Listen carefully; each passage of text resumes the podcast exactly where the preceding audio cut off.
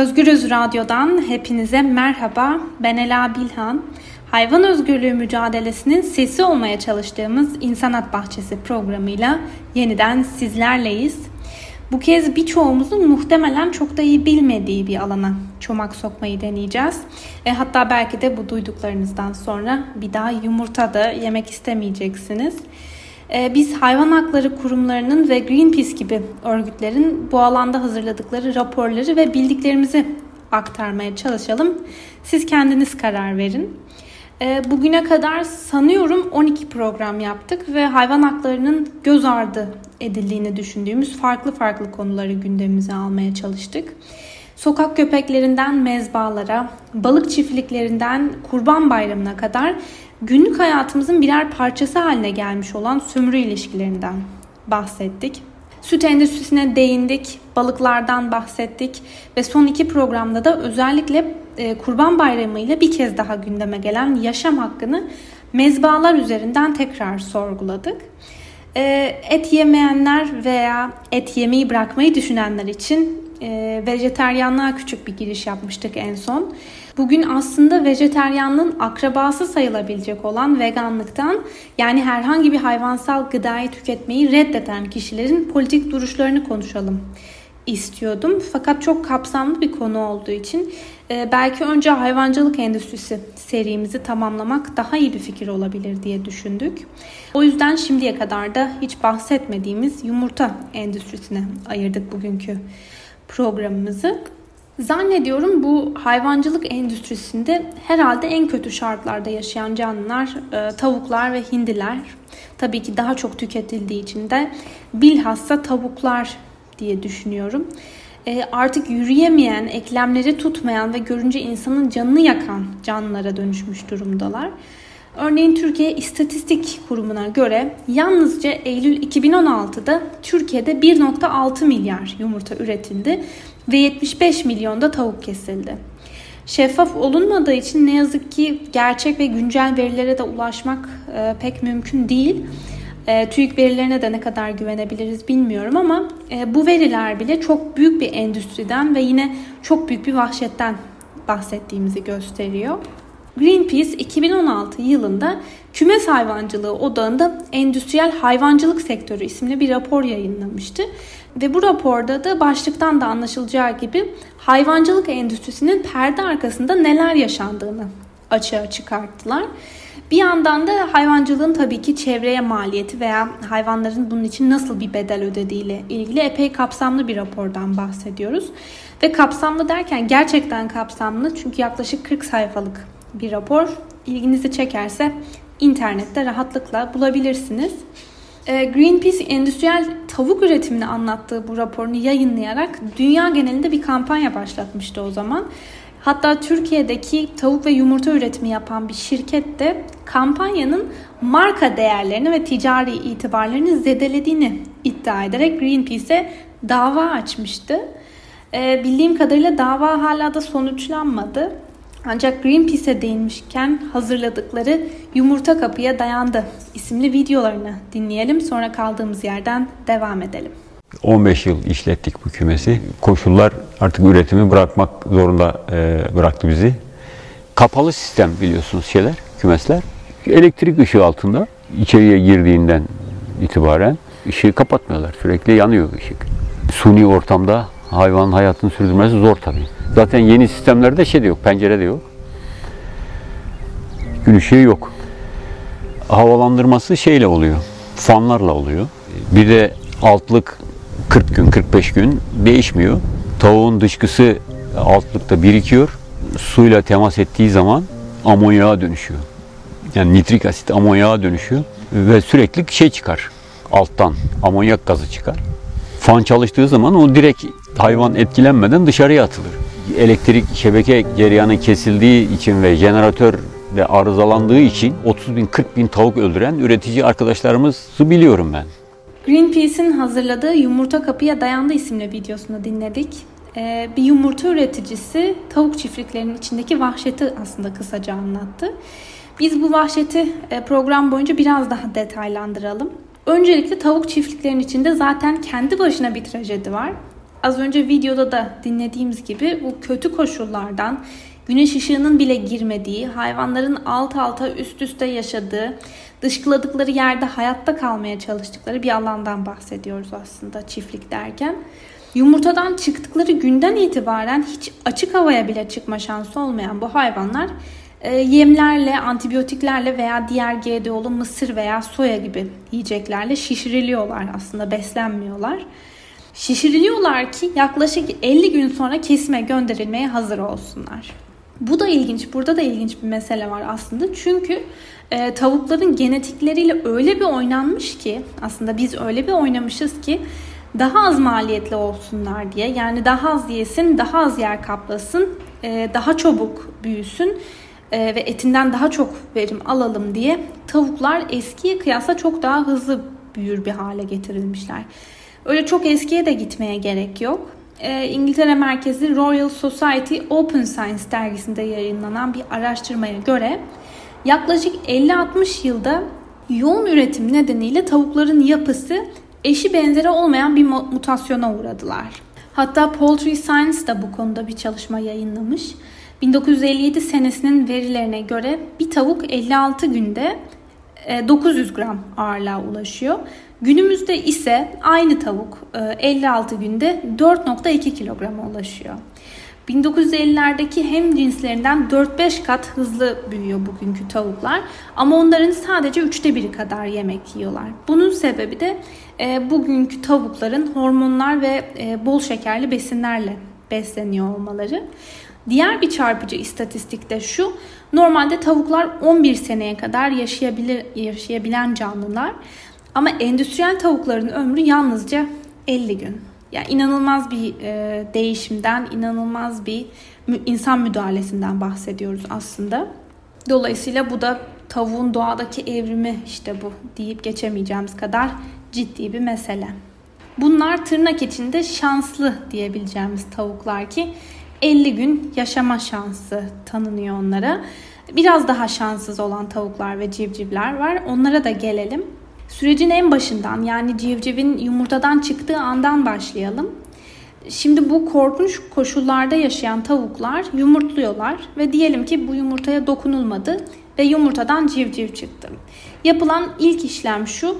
Bu tavuk çiftliklerinde çalışan insanlar bu civcivleri topluyorlar. Genelde üretim bandı gibi bir mekanizmanın üzerine koyuyorlar ve çok basit bir işlemle civcivin cinsiyetine bakıyorlar. Tabii ki önümüzde iki seçenek var. Bu civciv ya erkek olacak ya dişi olacak. Bu noktada ölümlerden ölüm beğen gibi bir durum oluşuyor. Ee, çünkü erkek civcivler çuvallara dolduruluyor veya genelde pres makinelerinin veya öğütücülerinin içine atılıyorlar canlı canlı. Neden derseniz çünkü bu endüstride erkek civcive gerek yok.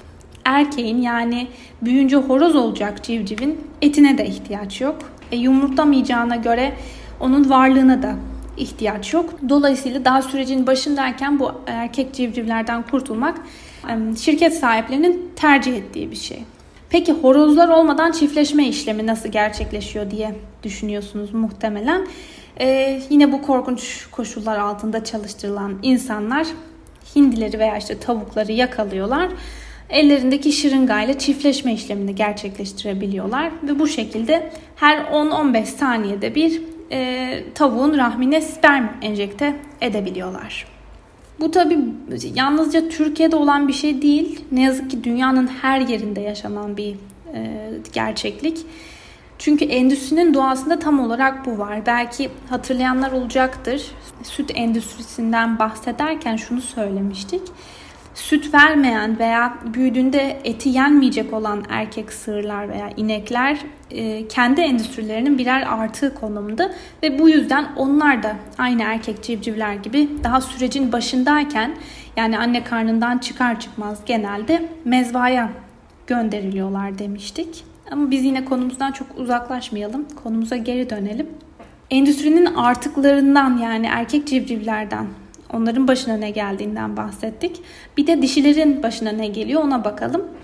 Dişiler yumurta tavuğu veya et tavuğu olmak üzere farklı alanlara alınarak beslenmeye, şişirilmeye başlanıyorlar. Yani ya anne tavuğun kaderini paylaşıyorlar e, ve üretkenliklerini kaybedinceye kadar bu da yaklaşık 2 yıllık bir süre e, yumurta üretiyorlar. Ya da az önce değindiğimiz gibi 50 gün boyunca ilaçlarla, GDO'lu yemlerle beslenip 50 günün sonunda da kesime gönderiliyorlar. Tabii ki trajedi bununla bitmiyor. Hayvanlara etik muamele için mücadele edenler derneğinin yani hayvan haklarını savunan uluslararası bir kuruluş olan PETA'nın aktardığına göre sadece birkaç günlük tavukların gagalarının büyük bir parçası hiçbir ağrı kesici kullanılmadan kızgın bıçaklarla kesiliyor. Acıdan dolayı yemek yiyemeyen pek çok tavuk bağışıklık sisteminin çökmesi sonucu veya dehidrasyon sebebiyle ölüyor. Bu koşullar içinde e, geçen 2 yıldan sonra vücutları tükenen yumurta tavuklarının yumurta üretimleri de haliyle azalıyor. Bu tüketilmiş tavuklar narin bacaklarından kancalara asılıp boğazlarının kesildiği mezbalara gönderiliyorlar. E, kesime gönderilen tavukların %29'unun bacakları ihmal ve kötü muameleden kırıktır. Bir deri bir kemik kalmış bedenleri o kadar zarar görmüştür ki bu yüzden etleri genellikle tavuk çorbası, evcil hayvan maması veya konservelerde kullanılır. Bunu PETA'nın kendi sayfasında e, yayınladığı bir rapordan aldık. PETA örgütünün de söylediği bu gagaların canlı canlı kızgın bir bıçakla kesilmesi işlemi sanıyorum bu endüstrinin en vahşi uygulamalarından biri. Yok canım o kadar da değil her yerde bu uygulama yoktur diye düşünebilirsiniz belki. O yüzden Google'da bunu aratmanızı tavsiye edebilirim. Karşınıza izlemesi zor yüzlerce video çıkıyor bununla ilgili. Hatta geçtiğimiz senelerde Bursa'daki bir tavuk çiftliğinde e, hem bu uygulamanın yapıldığı hem de erkek civcivlerin öğütücülere atıldığı bir video e, internete düşmüştü. Belki sızdırıldı onu bilemiyoruz.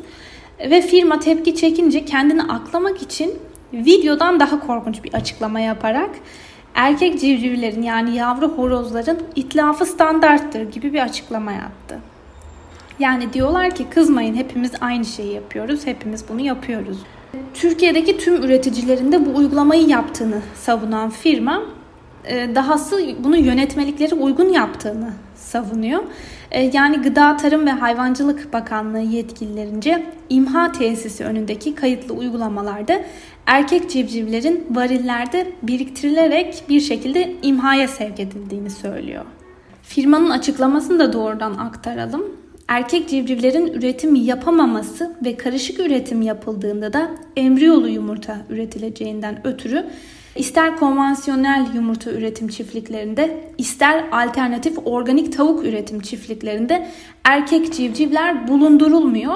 Söz konusu tavuk ırklarının erkekleri et üretimi amacıyla da yetiştirilemeyecek kadar az verimli olmasından ötürü üretim çiftliklerine sevk edilemez ve kanuni olarak da kuluçkahane artığı olarak görülür. Erkek civcivler burada artık olarak ayrılır. Variller içinde taze hava girişi kapatılır ve ölümü sağlanır. Yani toparlayalım. Firma açıklamasında civcivlerin hava girişi kapatılınca oluşan karbondioksitle bayıltılarak acısız ölüm sağlanmakta olduğunu söylüyor.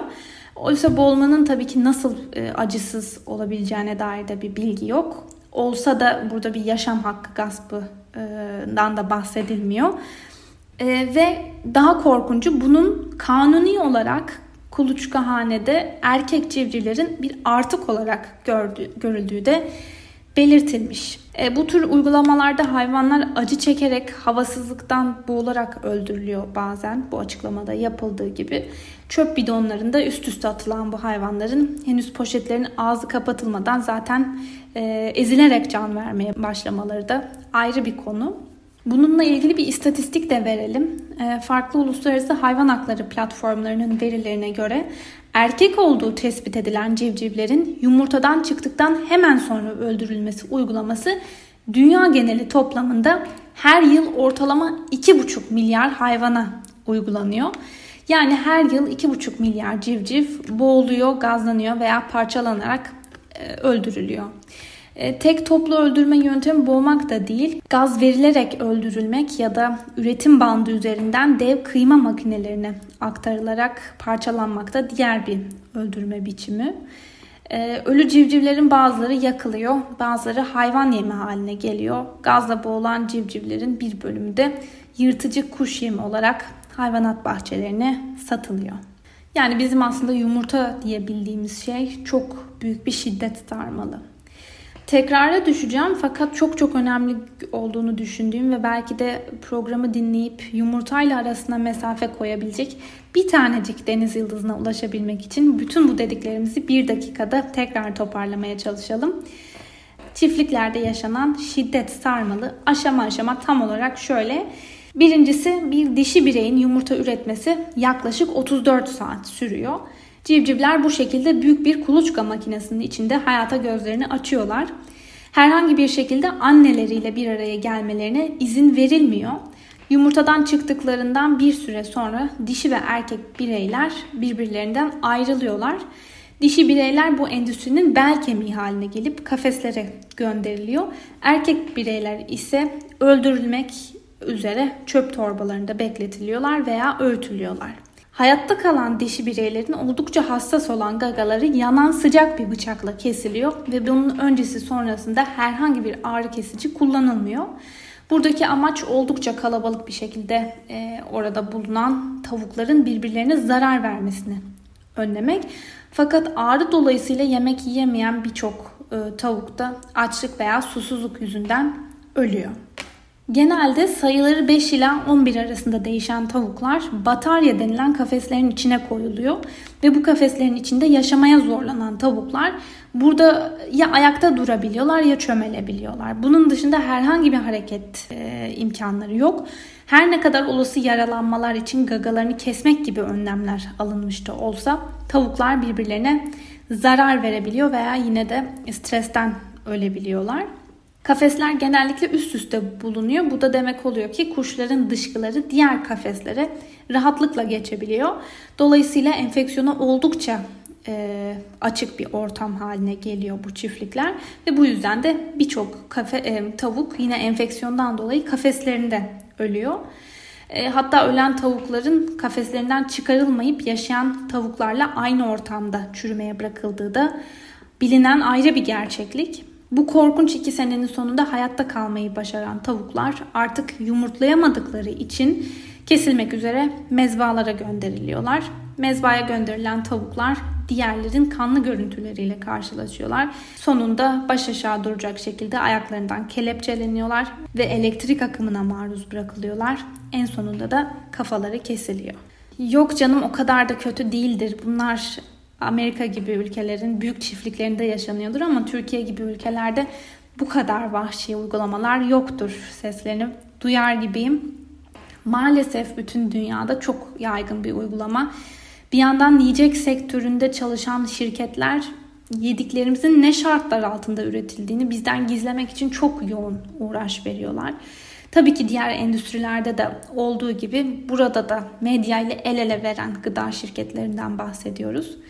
Nasıl ki reklamlarda gülen inek isimleriyle piyasaya sürülen peynirlerle veya anneleriyle koşuşturan buzağları görüyorsak yumurta reklamlarında da büyük yeşillik alanlarda özgürce dolaşan tavuklar görüyoruz. Dolayısıyla bütün bu sömürü ilişkisine bu kadar uzak olmamızın, bunları bilmiyor oluşumuzun da sebebi bu. Son olarak tavukçuluk endüstrisinin çevreye verdiği zarardan da çok kısaca bahsedelim. E, Havadan Sudan programında ekoloji ağırlıklı konuları ele alan Ozan Zeybek ve Hilal Alkan geçtiğimiz hafta hayvan hakları ile ilgili bir program yapmıştı. O yüzden zannediyorum benim de onların program konularına girmeme kızmayacaklar. E, zaten ne kadar ayrı konular gibi görünseler de aslında birbirlerine göbekten bağlı konular. Tavuk çiftliklerinin çevreye verdiği zararla ilgili şunu söyleyebiliriz. Sonuçta bu kanatlı hayvanlar yoğun bir şekilde dışkı üretiyorlar ve yaşam mücadelesi verdikleri kafeslerde kafeslere dışkılıyorlar. E, bu dışkıları da hiçbir işlemden geçmeden çevre alanlarda topraklara bırakılıyor. Ve içinde bolca bulunan azot ve fosfor bu toprağın kalitesini düşürüyor ve bir süre sonra da bu arazilerde tarım yapılamaz hale geliyor. E, Ozan Zeybek bu devirde yemek yemek mide ister başlıklı bir yazısında şöyle diyor bu konuyla ilgili. Tavuk dışkısının denizlere, nehirlere karışması ayrı bir felaket. Bu dışkılardaki kimyasallarla beslenen deniz yosunları aşırı çoğalıyor. Sudaki oksijeni emiyor. Bu şekilde başka hiçbir canlının yaşayamadığı binlerce kilometre karelik ölü denizler oluşuyor. Yani içinde yosundan başka hiçbir hayat barındırmayan dev su kütleleri haline geliyorlar. İçme suları da kirleniyor. Amerika'da tavuk üretim çiftliklerinin olduğu çok geniş bölgelerde yeraltı suları artık içilemez halde. Bu çiftliklerin yakınında yaşayanlarda mide ağrısı, kusma, kapanmayan yaralar ve ishal gibi sorunlar görülüyor. Çalışanların durumu daha fena. Örneğin Amerika'da bu işlerde çoğunlukla Latin Amerikalı göçmenler sigortası olmadan çalıştırılıyor. Yeni dünyanın yeni köleleri de onlar ve büyük bir çoğunluğu da sağlık sebeplerinden dolayı bu işi bir senenin sonunda bırakmak zorunda kalıyorlar. Uzun bir yazı okumanızı tavsiye edebilirim. E, bu devirde yemek yemek mide ister yazının e, başlığı ve endüstrinin diğer alanlarında neler yaşandığına ilişkinde bayağı kapsamlı bir yazı. Sanıyorum bugün de bize ayrılan sürenin sonuna geldik. Son olarak da bu konuda daha fazla bilgi edinmek isteyenler için bir kitap önerisi yapalım. Peter Singer ve Jim Mason'ın bir kitabı var. The Ethics of What We Eat yani yediklerimizin etik boyutu diye çevirebiliriz. Epey kapsamlı, endüstrinin geneliyle ilgili de bilgilendirici bir kitap bu. Şunu söyleyerek bitirelim programımızı. Market alışverişlerimizde yaptığımız ufacık değişikliklerle veya bir restoranda verdiğimiz bir siparişle hayvan özgürlüğü mücadelesi adına önemli bir katkı sağlayabiliriz. Çünkü her zaman söylüyoruz, tekrar söyleyelim. Yemek yemek ahlaki bir meseledir. Yemek yemek politik bir seçimdir. Bir sonraki programda bambaşka bir konuyla yeniden buluşmak dileğiyle. Hoşçakalın.